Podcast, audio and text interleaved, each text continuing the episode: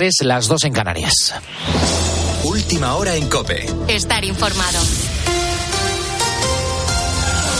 El economista y candidato liberal Javier Milei ha ganado la segunda vuelta de las elecciones presidenciales en Argentina con un 55% de los votos, con prácticamente el 100% de las mesas escrutadas. Su rival, el candidato peronista y ministro de Economía Sergio Massa, ha obtenido el 44% de los votos. Minutos antes de conocer los resultados oficiales, Massa había felicitado al economista como nuevo presidente. David Casado, buenas noches. El ganador de los comicios se ha dirigido hace unos minutos ante sus seguidores. Incierto e impredecible. Esas eran las predicciones por parte de las encuestas. Milei ha hecho historia y se ha impuesto en una de las elecciones más ajustadas en la historia de Argentina.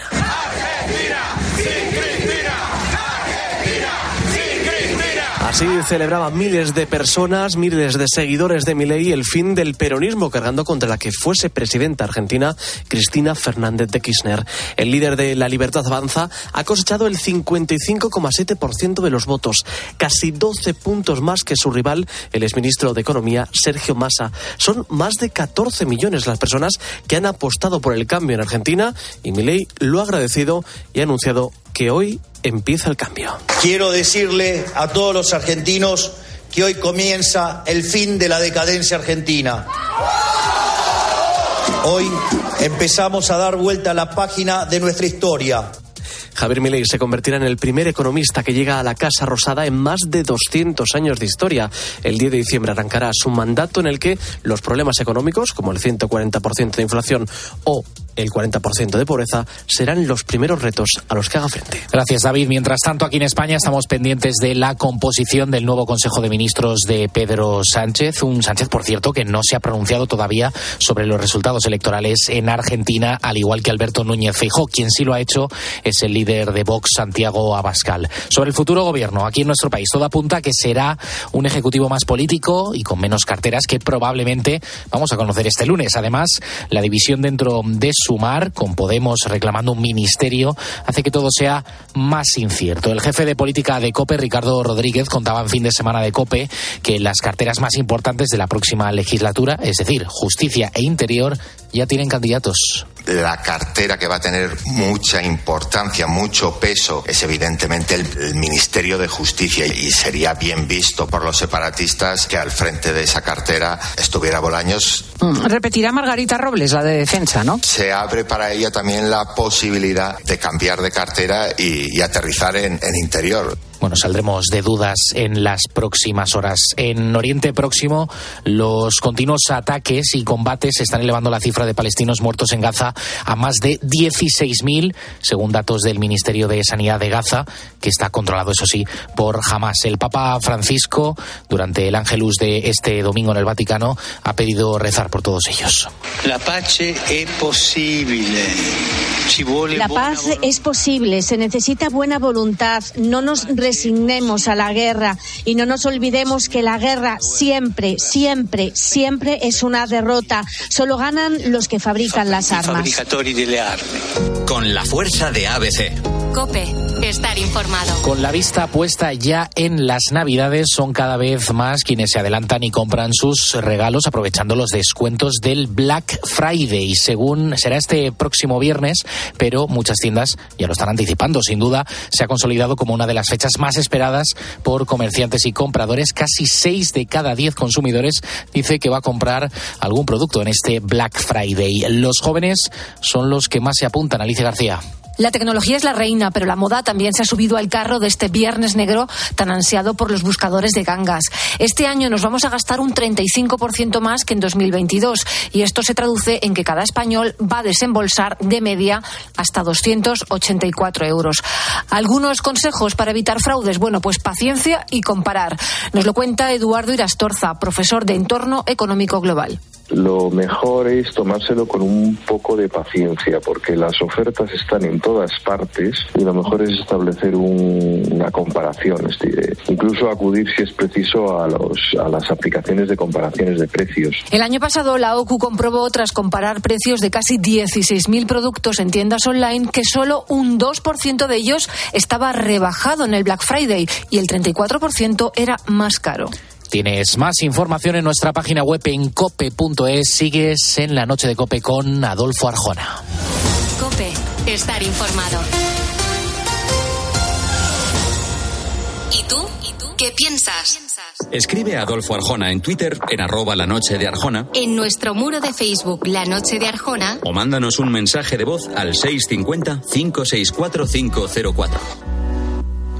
Seguro que te suenan canciones como, no sé, la del pirata cojo. La del pirata cojo con bata de palo, con parche el ojo, con cara de malo, el viejo truán capitán de un barco que. ¿Te suena la canción Margaritas a los cerdos? Hablar contigo es echar margaritas a los cerdos. Y seguro que has oído este No me importa nada. Y no me importa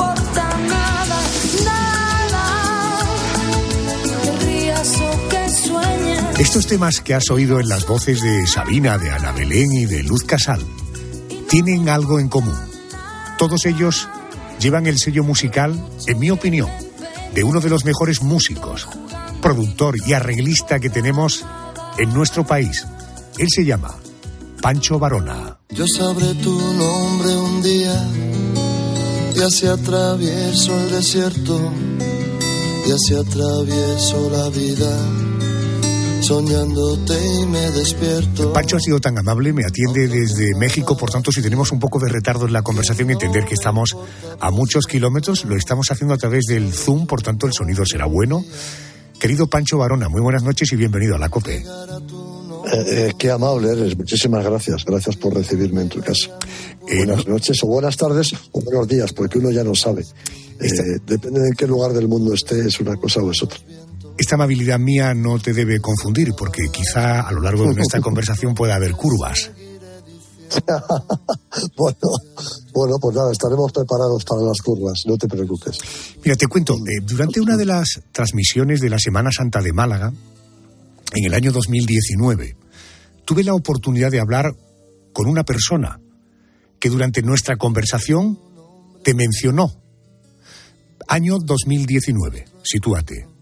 Semana Santa en Málaga. Y me encuentro con este personaje. Cuéntanos, eh, hasta donde puedas contarnos, ¿dónde está Joaquín? ¿Qué estáis haciendo? ¿Qué está haciendo? ¿Qué planes hay? Joaquín está feliz. Estuvimos el otro día, eh, eh, le invitaron a hacer el pregón en Cádiz, el carnaval. El otro día estuvimos haciendo un programa de televisión también con Pancho, Pancho, bueno, Joaquín, y le acompañamos Pancho y yo, un programa de televisión que están haciendo para Leiva, de homenaje a Leiva, y está preparando, bueno, yo creo que se lo he comentado a Pedro antes, que va- van a hacer otra vez los pájaros de un tiro por tercera. Por tercera vez creo que se va a llamar No hay dos sin tres, pero lo van a hacer en América nada más. O sea, Hablas de Serrat y de Joaquín. Serrat y de Joaquín, exactamente. Se van a juntar otra vez, pero para hacer América. Les debe ir muy bien por allí, eh, el business o lo que sea.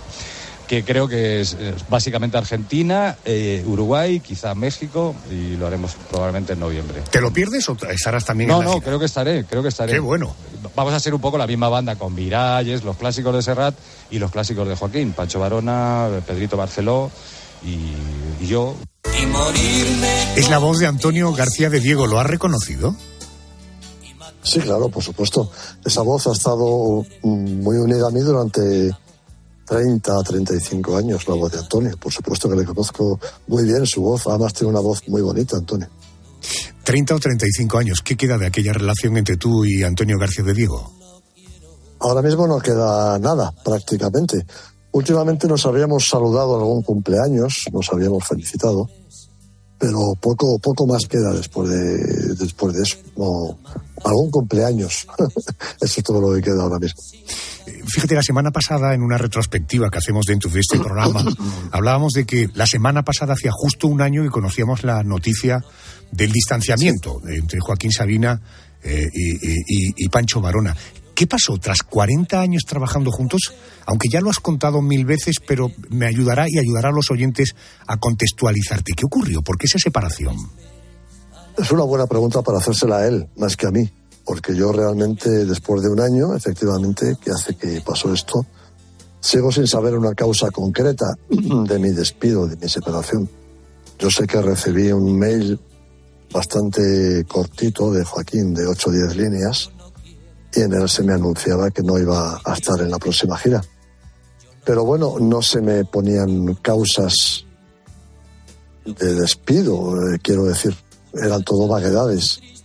Entonces yo no puedo decir exactamente qué pasó. Es una pregunta que estaría bien hacérsela a Joaquín. Y es más, me encantaría que alguien se la hiciera alguna vez, porque es que no sé qué, no sé qué iba a decir.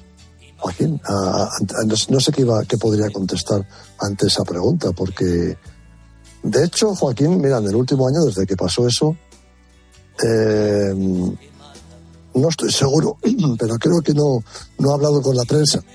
Eh, si hubiera hablado con la prensa, imagino que algún periodista le hubiera hecho la pregunta. Pero como no ha hablado con la prensa, creo que no se lo ha preguntado nadie. Eh, entonces, claro, no sabemos ninguno qué qué ha pasado.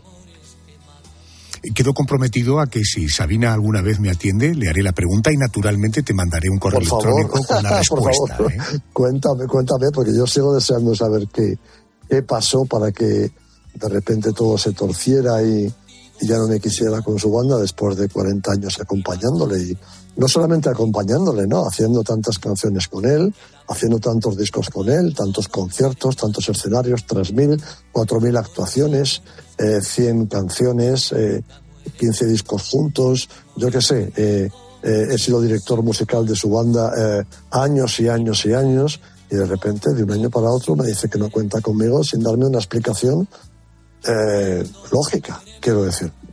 Entonces, bueno, si alguien se lo pregunta, si eres tú, por favor, en cuanto lo sepas, avísame, a ver si por, por una vez lo sé. La verdad es que es una cosa que no me quita el sueño. En los primeros días, cuando sucedió, yo estaba un poco preocupado porque no sabía qué pasaba.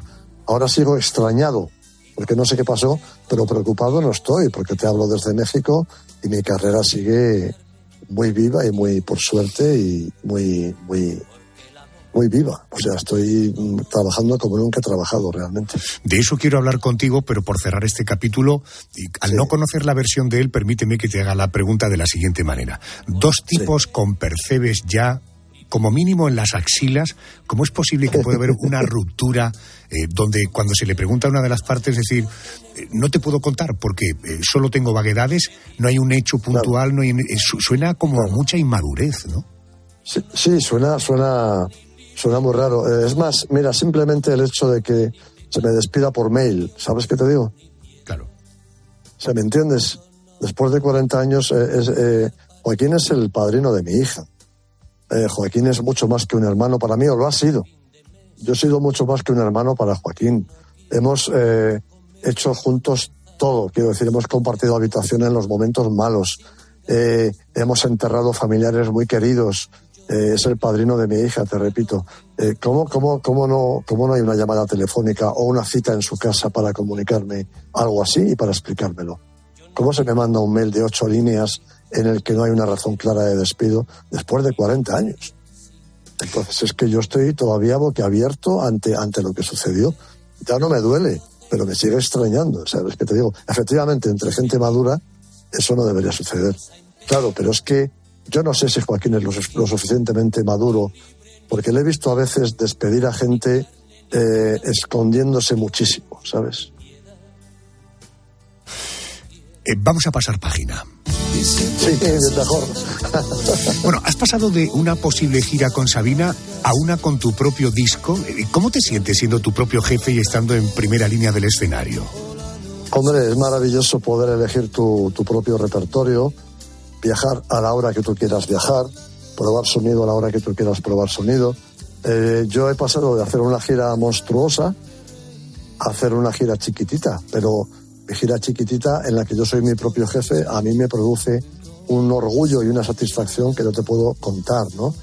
Entonces, la verdad es que, eh, mira, eh, la parte buena de- del, del despido de Joaquín fue que me, sin ellos quererlo me hicieron una promoción brutal, porque ha salido en todos los medios que yo no seguía con Joaquín. En todos los medios, en todas las televisiones, en todas las radios, en todos los periódicos, en España, en Latinoamérica, en todos sitios. Entonces la campaña de promoción que me han hecho ha sido terrible, con lo cual eso me ha valido para seguir trabajando mucho, incluso más que trabajaba antes.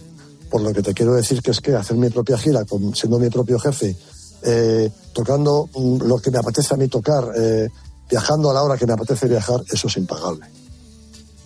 Déjame que eh, vamos a hacer un ejercicio de mirar un poquito atrás en el tiempo. Año 1982. Te presentas por primera vez junto a Sabina. ¿De dónde venías y, cómo llegas a formar parte de su entorno?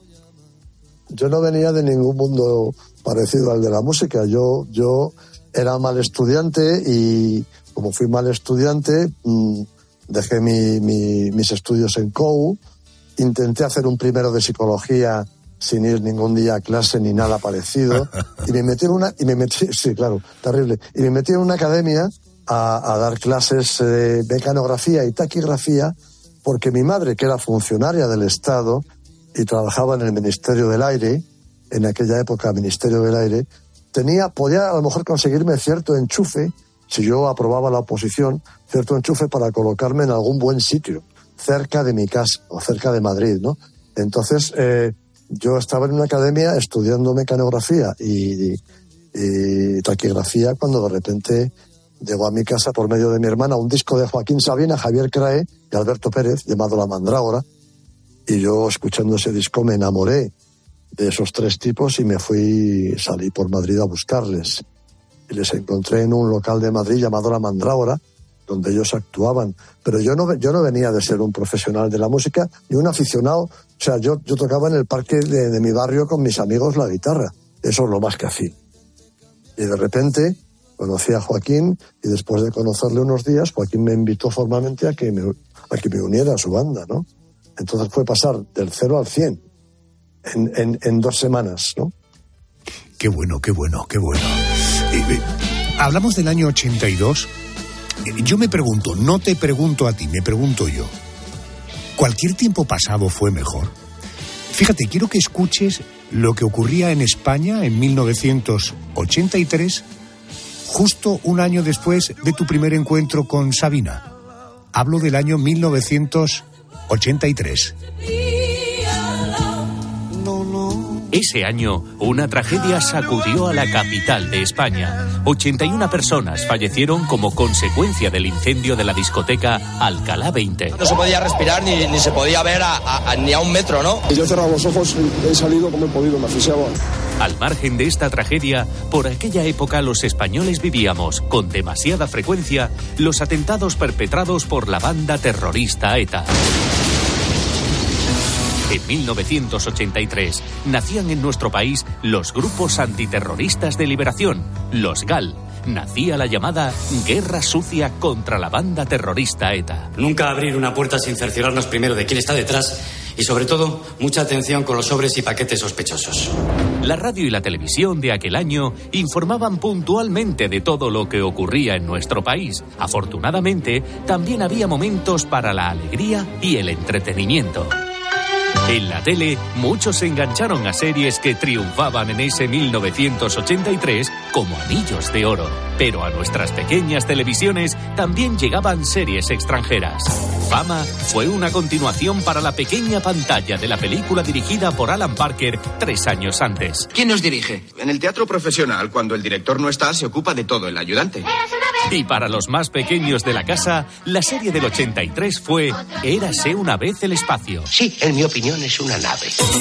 Y los adolescentes también tuvieron un programa de referencia. En 1983 irrumpía en la parrilla de televisión española Tocata, un espacio dedicado, como se decía entonces, a la música moderna. Mientras tanto, los que preferían salir a la calle a dar un paseo o disfrutar del cine en pantalla grande, asistieron a estrenos como el de Flash Dance o al de la película más taquillera del año 1983, El Retorno del Jedi. Pero ese año también fue importante para el cine hecho en nuestro país, porque una película española conseguía por primera vez el Oscar a Mejor Película Extranjera. Volver a empezar de José Luis García. Volver a empezar del éxito del cine español en la gala de los Oscar al patinazo en Eurovisión. No solo quedamos los últimos, sino que además nos vinimos con cero puntos. Nuestra representante fue Remedios Amaya. Por cierto, ¿sabes cuál fue la canción que más sonó en la radio en 1983? Es la voz del cantante y compositor Tino Casal y este tema titulado Embrujada, el que más éxito le dio en su corta carrera. En cuanto a la canción que más sonó durante las vacaciones de los españoles durante todo el verano, fue Vamos a la playa, del dúo italiano Rigueira. Vamos a la playa. Y 1983 fue el año que vio nacer a la banda norteamericana Bon Jovi. Este fue uno de los primeros éxitos de la banda liderada por John Bon Jovi que el cantante formó a principios del 83. Con el paso de los años se ha convertido en uno de los grupos de rock más exitosos de todos los tiempos, con unas ventas superiores a 140 millones de discos en todo el mundo. ¿He conseguido trasladarte en algún momento al año 83? Qué barbaridad. Totalmente, pero mira, te voy a contar una cosa que yo creo que nunca he contado. Bueno, puede que sea mis amigos, pero nunca lo había dicho así oficialmente. Quiero decir, eh, eh, lo primero que, que, he escuchado es lo de Alcalá 20. Sí. La noche, la noche de que se incendió Alcalá 20, nosotros tocábamos, teníamos un concierto con Joaquín Sabina en Madrid. Al terminar el concierto, alguien de la banda propuso ir a celebrar Alcalá 20. Y yo mmm, propuse irnos a mi barrio a un sitio más tranquilo en el que no había tanto lío. No te digo más que eso. Madre Fíjate. mía, madre mía, cómo es la vida, ¿no? Es increíble cómo es la vida, sí, sí, efectivamente. Eh, Pancho, llegas a integrarte como miembro de pleno derecho en la banda Viceversa que acompaña a Sabina. Empiezas a participar cada vez más en la composición junto al cantautor. ¿Cómo era el, método de trabajo? ¿Tenías libertad para componer a tu aire o era una labor de equipo, una labor conjunta? Sí, mira, eh, el primer día que Joaquín me enseña una letra de canción y me dice, ¿tú crees que podrías ponerle música a esto? Yo me decido a intentarlo, le pongo música a esa letra y ese día yo encuentro mi sitio en la tierra, porque de repente, al darme cuenta de que valía para hacer canciones, para hacer músicas, entonces de repente a mí se me abre un abanico maravilloso, ¿no? Porque yo como guitarrista era un buen guitarrista de acompañamiento, pero no era un guitarrista excelente de guitarrista solista, yo era un guitarrista de acompañamiento. Y al darme cuenta de que podía hacer músicas, de repente eh, a mí mmm, se me abre el cielo, porque tenía de repente una faceta muy importante en la, en la que explorar, ¿no? Y claro, eh, de repente Joaquín me empieza a dar letras, eh, siempre el método era primero la letra y luego yo intentaba ponerle música a esa letra que él me daba.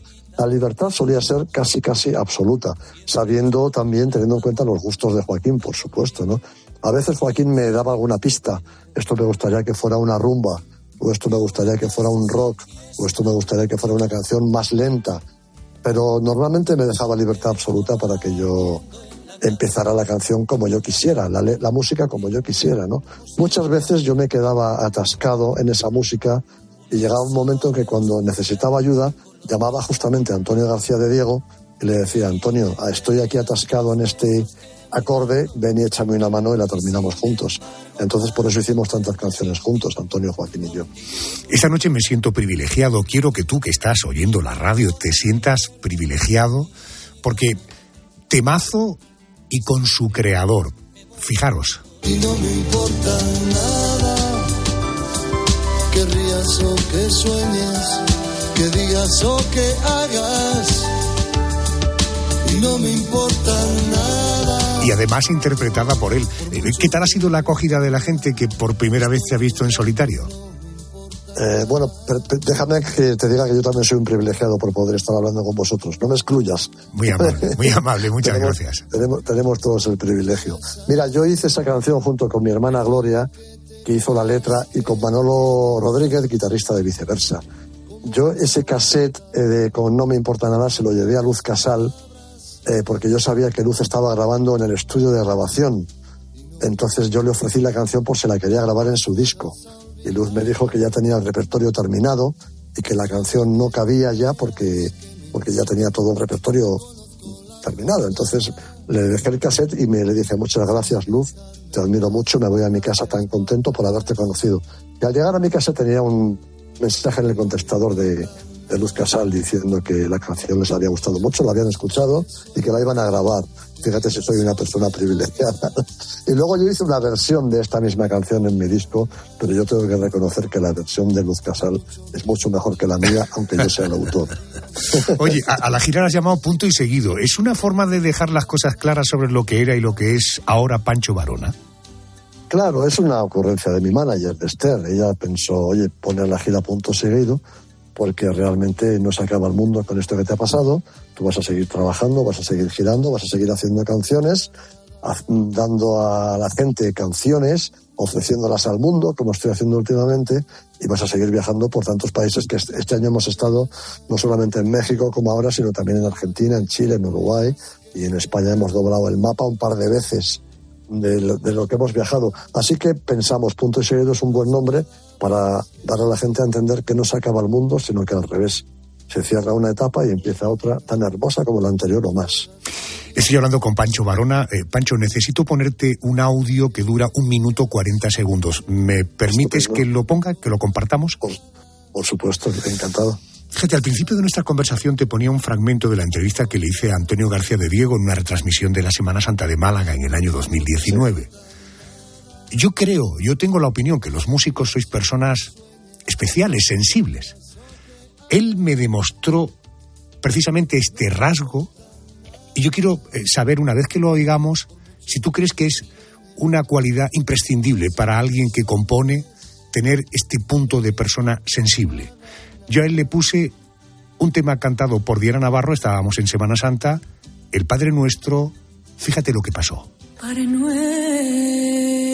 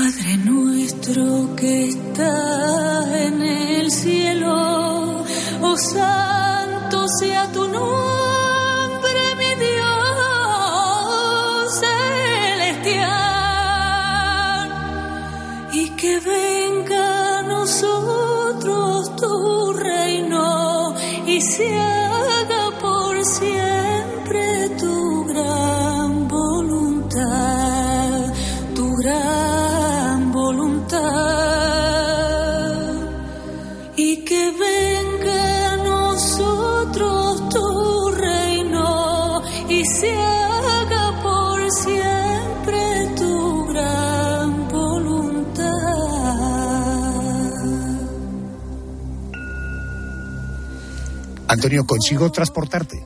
Bueno, eh, sin querer ser cursi, eh, lo primero que se me ocurriría sería ponerme de rodillas. Es tan emocionante y tan hermoso y tan bonito que, que me he emocionado, vaya, sin, ir más lejos. Así de claro. Te mando un abrazo. Eh, abrazar a personas que desnudan el alma con relativa facilidad es un gustazo en un mundo de, de indiferentes. Te mando un abrazo muy fuerte. Gracias, amigo. Me has hecho emocionarme, que es lo más hermoso que puedo. Varona, eh, ¿emocionarse es condición imprescindible?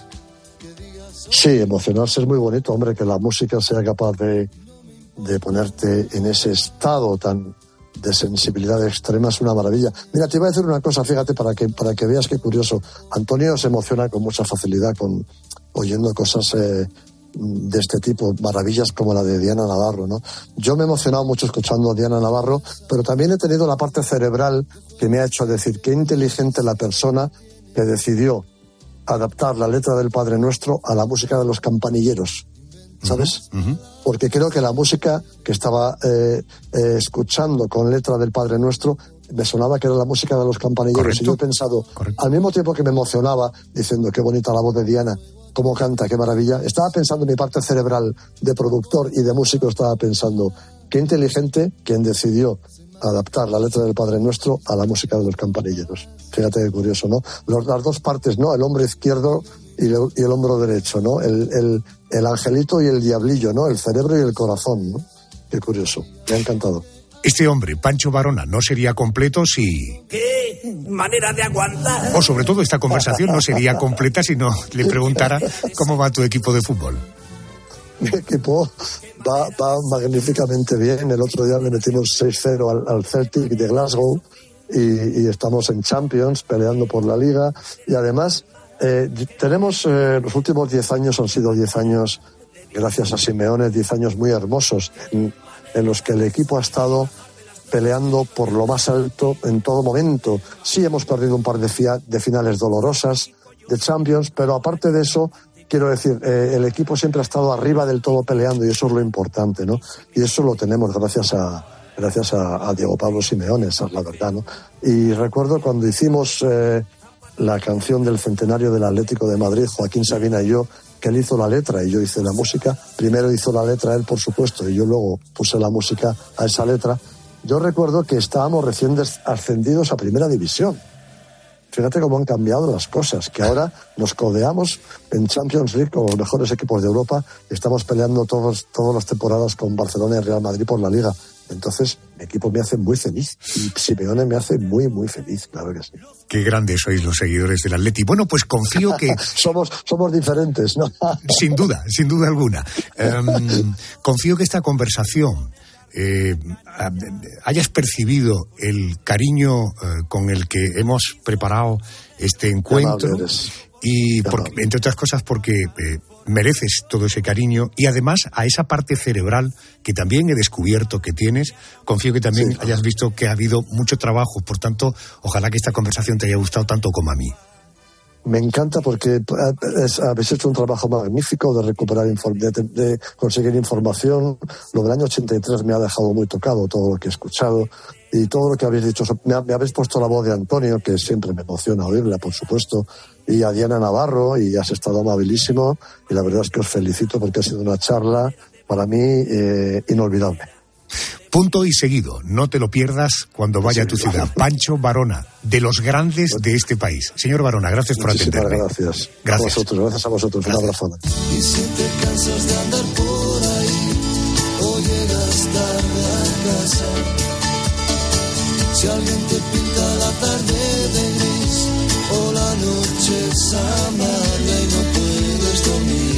Ya que con Pancho hemos echado la vista atrás, vamos a seguir haciendo memoria.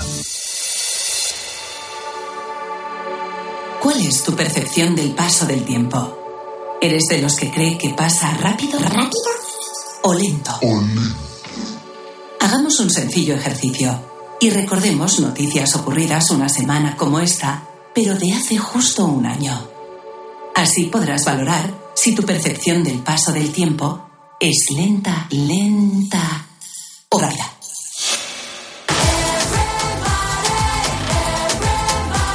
Eso es, tal día como hoy, pero de 2022, tenía lugar la gala inaugural del Mundial de Fútbol de Qatar. Una ceremonia que como participante destacado Andrés estuvo y tuvo a Morgan Freeman. Pues eh, sí, señor. Esta fue la tercera vez que se celebraba en el continente asiático un Mundial de Fútbol. La competición se desarrolló durante 29 días y ocho estadios repartidos en cinco ciudades, por cierto. Unas instalaciones que contaban con aire acondicionado. Se disputó entre noviembre y diciembre y no en los meses de junio y julio, como suele ser habitual. Correcto. Durante los 64 partidos que se disputaron se anotaron 172 goles, consiguiendo un récord histórico. La campeona fue la Argentina de Leo Messi, que derrotó en la tanda de penaltis a la que era vigente campeona del mundo, la selección de Francia. Por cierto, la España de Luis Enrique no pasó de los octavos de final. Hoy se cumple un año exacto desde que se inaugurara el Mundial de Fútbol de Qatar. La próxima cita en 2026. Las sedes serán Canadá, México y Estados Unidos. ¿Qué te parece? Tal día como hoy se inauguraba el Mundial de Fútbol. ¿Ha pasado rápido para ti el tiempo o ha pasado lento?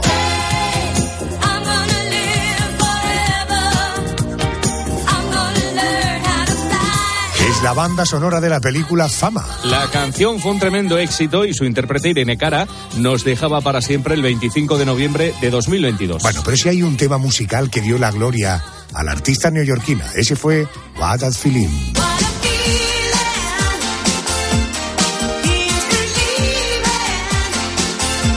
Este es el tema central de la banda sonora de la película Flashdance, estrenada en 1983 y consiguió el Oscar a Mejor Canción Original. Bueno, esta semana se cumple un año de la muerte de Irene Cara y del fallecimiento de otro gran artista. Te amo.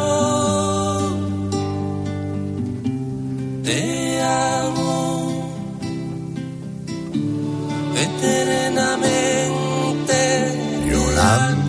¿Te lo sabes? ¿Te lo sabes? Bueno, está considerado como uno de los intérpretes, este intérprete, uno de los padres de la nueva trova cubana y su música no ha conocido fronteras. Su más de medio centenar de trabajos discográficos en solitario han dado buena cuenta de su trayectoria musical. Cuando me vi partir Una carrera que se detuvo el 22 de noviembre de 2022. Pablo Milanés nos dejaba a los 79 años. ¿Tienes la sensación de que el tiempo ha pasado rápido o ha pasado lento?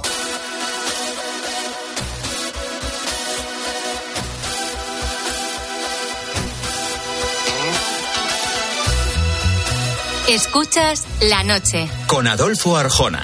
Cope. Estar informado. ¿Te has planteado alguna vez por qué hay personas más curiosas que otras? Seguro que eso tiene una explicación y un día la vamos a resolver. En todo caso, mensaje para gente curiosa. No te despegues de la radio. Vamos a resolver cuestiones que alguna vez te han asaltado, seguro.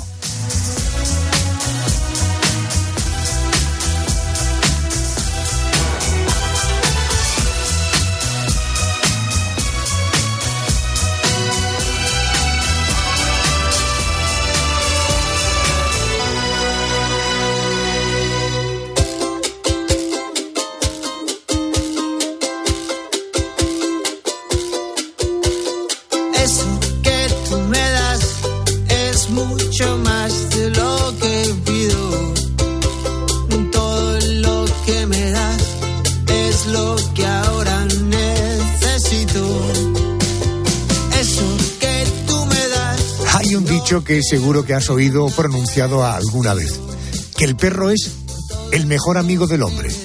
¿Quién no recuerda, por ejemplo, al entrañable Beethoven? Royce, Emily, ¿qué nombre crees que le gustaría al perro? Él nos dirá cómo quiere llamarse. Qué bueno. ¿Te acuerdas de Rex, el perro policía más famoso de la tele? Rex. Hola, amigo. Estaba preocupado. Buen trabajo. Otro personaje carino muy querido es Scooby-Doo. ¿Dónde estás? ¿Hospital? No, no, no, no, no. Odio las inyecciones, no quiero. Odio las inyecciones. Va, relájate, Scooby. Te las han puesto todas. Y no me puedo olvidar naturalmente de Pluto.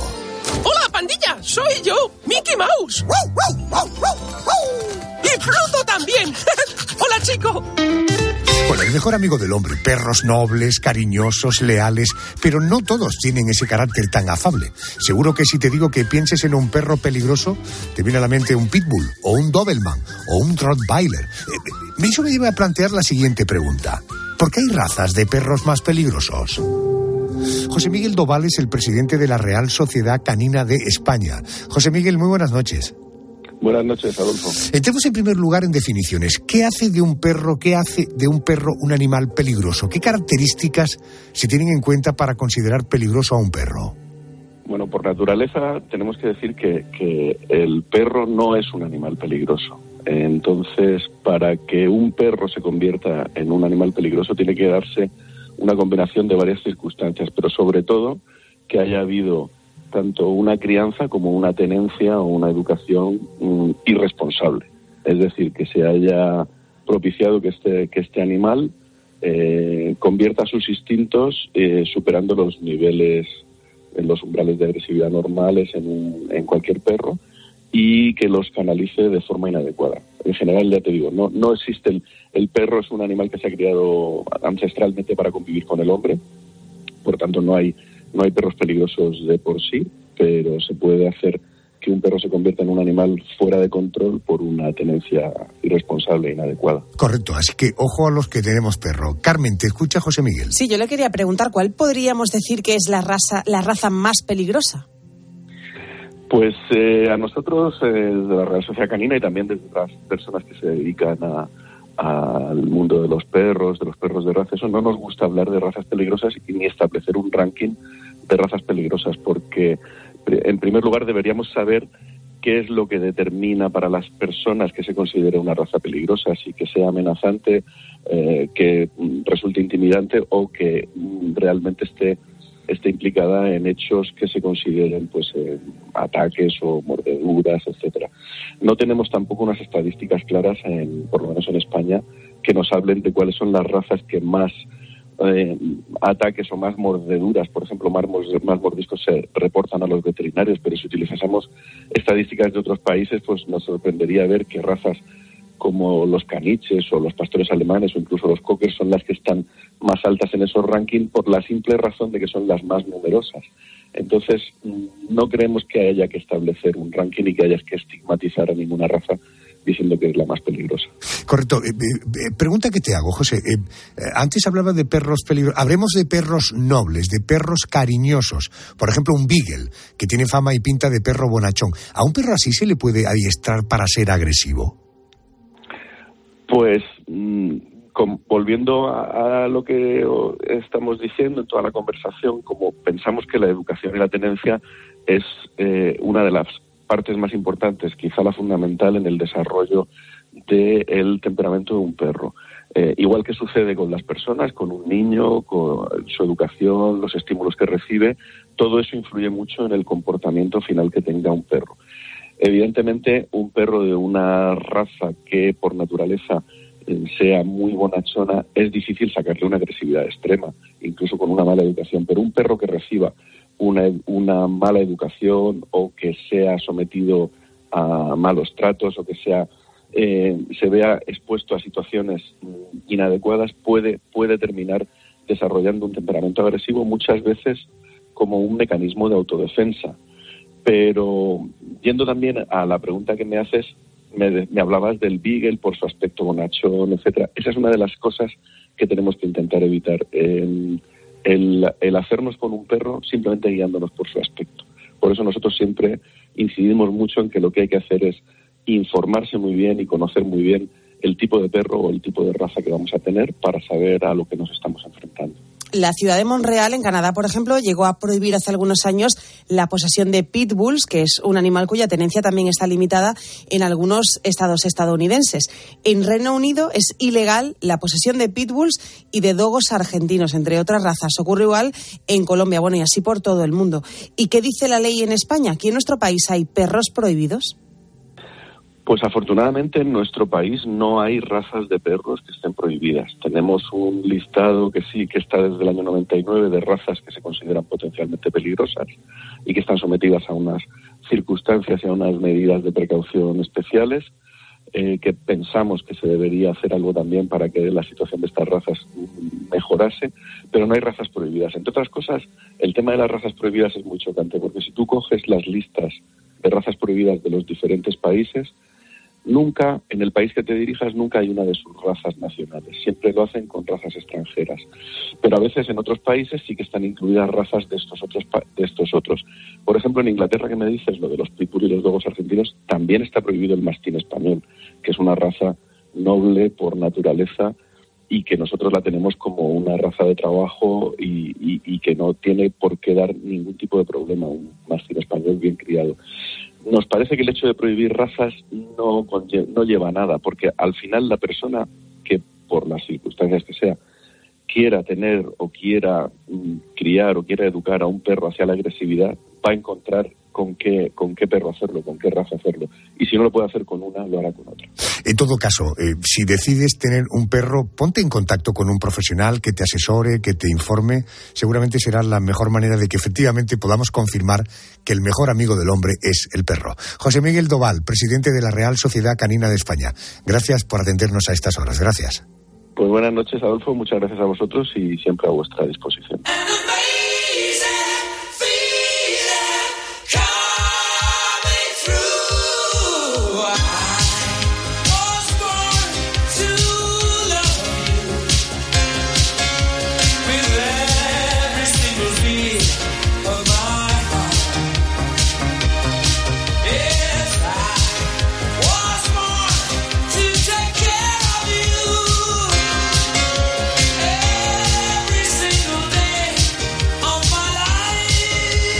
Qué revitalizante es escuchar a Freddie Mercury, ¿verdad? Bueno, Santo, si nos escuchas en directo como si lo haces en diferido, para escucharnos utilizas el hueso más pequeño de tu cuerpo. Se trata del estribo. Está situado en el oído medio, en la caja del tímpano. Su tamaño es un poco más grande que el de un grano de arroz. Esta noche nos preguntamos, a partir de aquí, ¿y qué pasaría si no tuviéramos ni este ni el resto de huesos de nuestro cuerpo? Voy a preguntarle al, traumatólogo del Hospital Regional Universitario de Málaga. Es el doctor Alejandro Enrique Fidalgo. Doctor, muy buenas noches. Hola, buenas noches, Adolfo. Muy buenas noches. Vamos a empezar por el principio. ¿De qué se componen los huesos? Eh, bueno, los huesos, a pesar de lo que pudiera parecer, eh, es un órgano muy dinámico.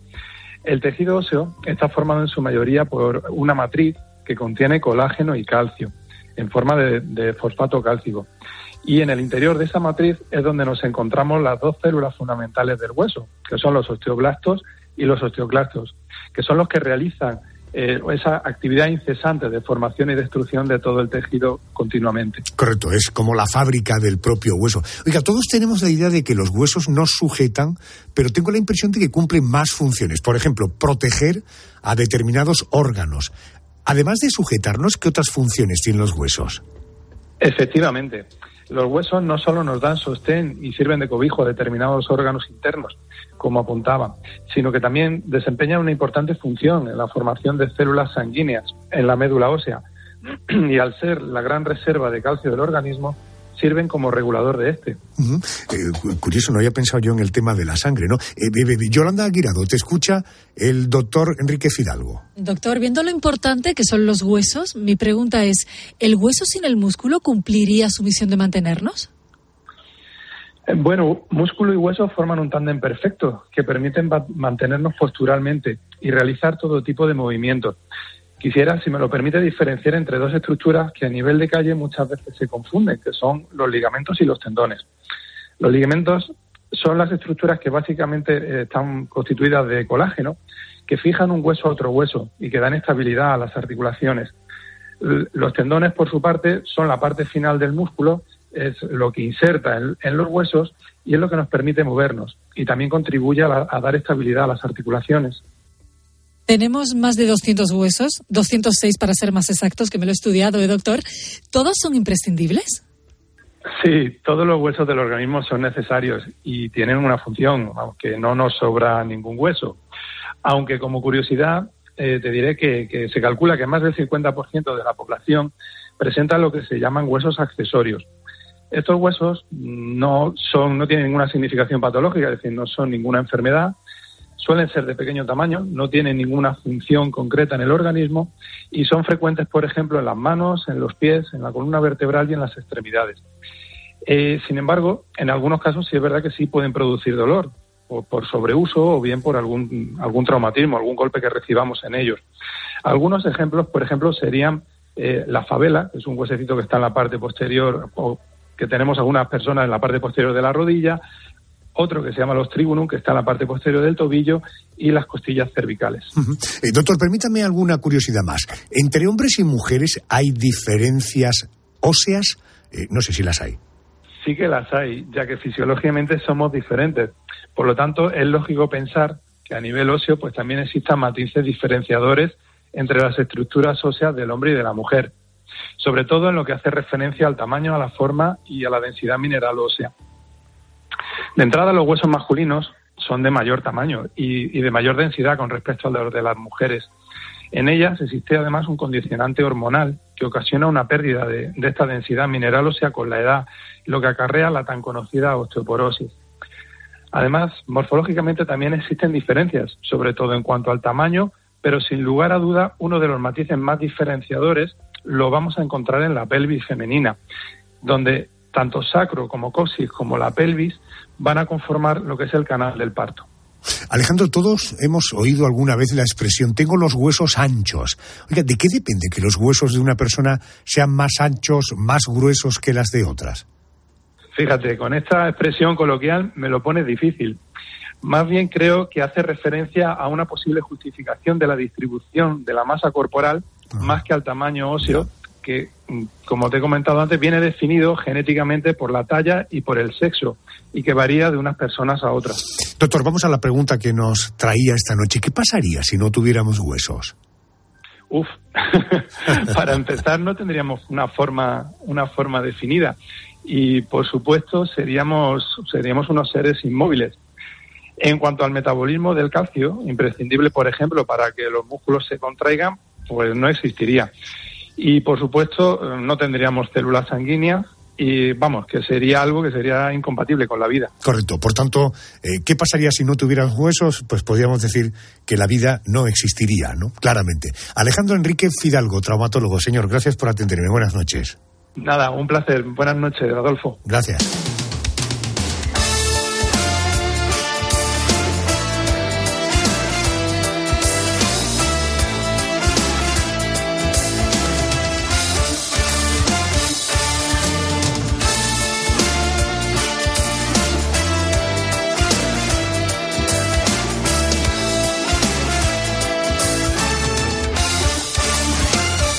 A ver, si vamos de viaje a cualquier lugar del mundo, eh, siempre buscamos ese souvenir, ese recuerdo, ese producto típico y tradicional que nos llevamos para regalar o para nosotros mismos, para hacernos un regalo, tener un recuerdo.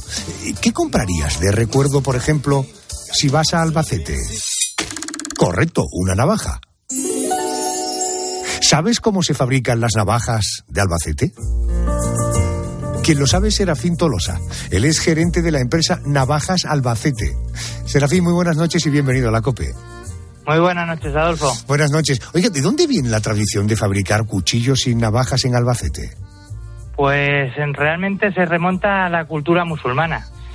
Esto surge sobre todo a finales del siglo XVI, después de la prohibición de Carlos V, de, perdón, de Carlos I, de llevar armas de hoja larga a la gente que no fuera de la nobleza y luego ya pues eh, se siguió así y con la llegada del tren a Albacete pues se pudo reducir los costes de producción y luego eh, que se hicieran tan famosas. Correcto, y además luego grandes artesanos que han sido capaces de hacer de una simple navaja una auténtica obra de arte. Oiga, vamos a comenzar porque la pregunta es cómo se fabrican las navajas de Albacete. Vamos a comenzar por la hoja. Eh, ¿Qué tipo de material se usa para esta pieza, para la hoja? Bueno, pues hoy en día hay muchos tipos de acero, pero los que más se utilizan aquí en Albacete sobre todo son los de, los de acero de carbono o los aceros inoxidables. Acero, eh, pues básicamente es acero el material que se... ¿Y eso cómo se corta y cómo se le da diferentes formas? Pues primero hay que hacer un diseño de la forma de la hoja que quieres hacer y después mediante un molde eh, se pasaría a una tropeladora para poder cortar las hojas que quieras hacer pero también hoy en día pues con la industrialización pues y, la, y cada vez las, las máquinas que avanzan más pues también se hace con láser ya haces el diseño y con un láser cortarías la hoja. Eh, eh, Serafín, una cuestión. Yo, claro, el, el, acero sabemos de su dureza, pero desde luego para tener la dureza, la firmeza que tiene y ese acabado brillante, supongo que tiene que haber alguna técnica, ¿no? Porque para que sea recio el acero, a mí me da la impresión de que tendría que ser duro y desde luego el, el acero no suele ser brillante. ¿Cómo consiguen esto? Pues um, para conseguir la dureza del acero es mediante el temple. El temple es un procedimiento que se hace para calentar, es que se calienta el material, o sea, se calienta el acero y cuantas más veces se calienta y más rápidamente se enfríe, que se enfrían aceites, pues más consistencia se le da a, la, a, ese material. Y luego, pues para darle ese brillo se utilizan eh, pulidores, que es con es un pulidor, que es una máquina que tenemos, que me, echándole una pasta y haciendo el trabajo de artesanía, pues se le saca ese brillo que tiene. Otra de las partes fundamentales de la navaja es el mango, y últimamente vemos mangos de todo tipo de material. La pregunta sería, ¿qué materiales se usan para esta parte? Se usan muchos tipos de materiales, desde el olivo, el cuerno de toro, el, asta de ciervo, la micarta. Depende de, de, lo que quieras hacer con la navaja, de cómo la quieras dejar de bonita y el coste que quieres que tenga. Claro. Eh, bueno, hay mangos también de plástico, metálicos. Es decir, hoy hay ya una variedad tremenda, ¿verdad? Sí, sí, hay muchísima variedad. Prácticamente lo puedes encontrar de lo que quieras. Pues seguimos ahora con el proceso. Ya tenemos la hoja y tenemos el mango. Esto hay que unirlo, pero ojo porque la navaja lleva un mecanismo de apertura y de cierre. ¿Esto cómo se fabrica y cómo se eh, ensarta entre el mango o en el mango y la hoja? Pues eh, es un, ese cierre eh, nosotros le llamamos muelle. Ese muelle es una pieza metálica que se coloca entre medias de las cachas mediante unos remaches, que lo que hace es que cuando se abre la hoja, ese muelle se inserte en la hoja que tiene una, una, pequeña hendidura y lo, es lo que evita que se pueda cerrar la hoja. Bien, oiga, pruebas de calidad, es decir, ¿Ustedes prueban navaja a navaja que la hoja ha quedado bien insertada en el mango y que ese muelle que permite abrir y cerrar la hoja, eso que se hace esa prueba de calidad, una a una. Esa prueba de calidad se hace una vez que está terminada la hoja, todas las, todas, todas, todas, absolutamente todas las navajas se revisan pieza a pieza para que cuando el cliente la compre sea un producto de alta calidad, que es lo que queremos conseguir. Eh, Serafín, más allá del tamaño, ¿qué diferencia hay entre una navaja de bolsillo y una de caza? Realmente no hay una gran diferencia. Lo que pasa es que el cazador suele tener eh, o suele querer una navaja que sea más resistente, suele querer una, una navaja que pueda hacer que al abrir la piel pues eh, eh, trabaje muy fácil con ella y en cambio pues una navaja de bolsillo te vale prácticamente con cualquiera porque lo que vas a utilizar es para abrir una caja, para cortar un fleje. Entonces, con una navajita pequeña, pues vas a ir muy servido. Eh, no sé si, eh, señor Tolosa, está usted de acuerdo conmigo, que da la sensación de que tener una navaja, dicen que es algo como pasado de moda. Eh, ¿Qué tipo de público se interesa por tener una navaja y qué uso práctico tiene en la actualidad? Pues no, no está tan pasado de moda porque hoy en día es una herramienta de muy alta calidad para todo el mundo, entonces pues la puede comprar el electricista, el ganadero, eh, el agricultor, la compra el campista, la compra el camionero o, el, o la persona que, esté, que vaya en transporte y necesite comer siempre en el campo, comer en cualquier sitio. Entonces, eh, realmente parece un artículo pasado de moda, pero es todo lo contrario. Y sobre todo quien las compra son los coleccionistas. Claro, porque ahí sí que se compran verdaderas obras de arte, ¿no? Sí, ahí eso ya es de- ahí es de- depende del dinero que quieras echar. Entiendo. Eh, hablaba yo de que si es un artículo pasado de moda, no. En todo caso, desde Navajas Albacete se puede afirmar que a lo largo del año las navajas se venden por miles. Se venden por cientos de miles. Cientos de miles. Cientos de miles, sí, señor. Serafín, gracias por acercarnos a este mundo que uno podría pasar, que es más propio de otras épocas, pero fíjate, cada año se venden cientos de miles de navajas y si quieres encontrar una de auténtica calidad, sin duda, las navajas de Albacete. Señor Tolosa, gracias por atenderme. Buenas noches. Muchísimas gracias y buenas noches. Venga, nos vamos.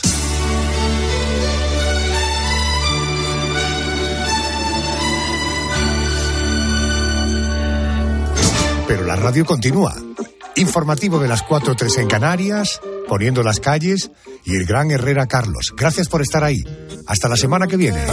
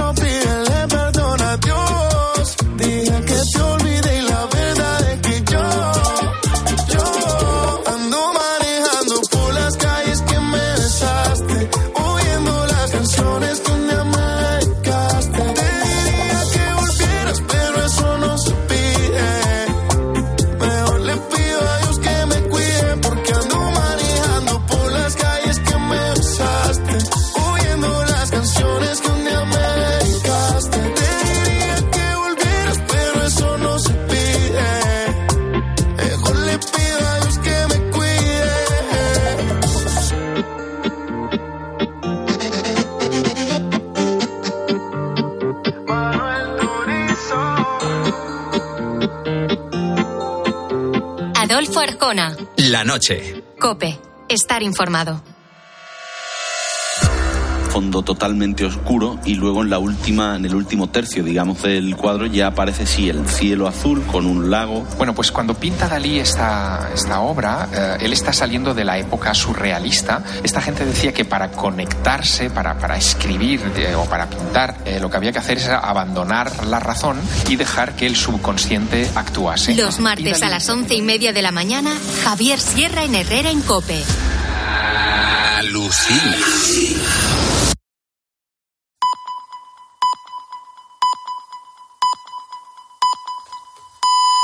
Alcanzamos las cuatro.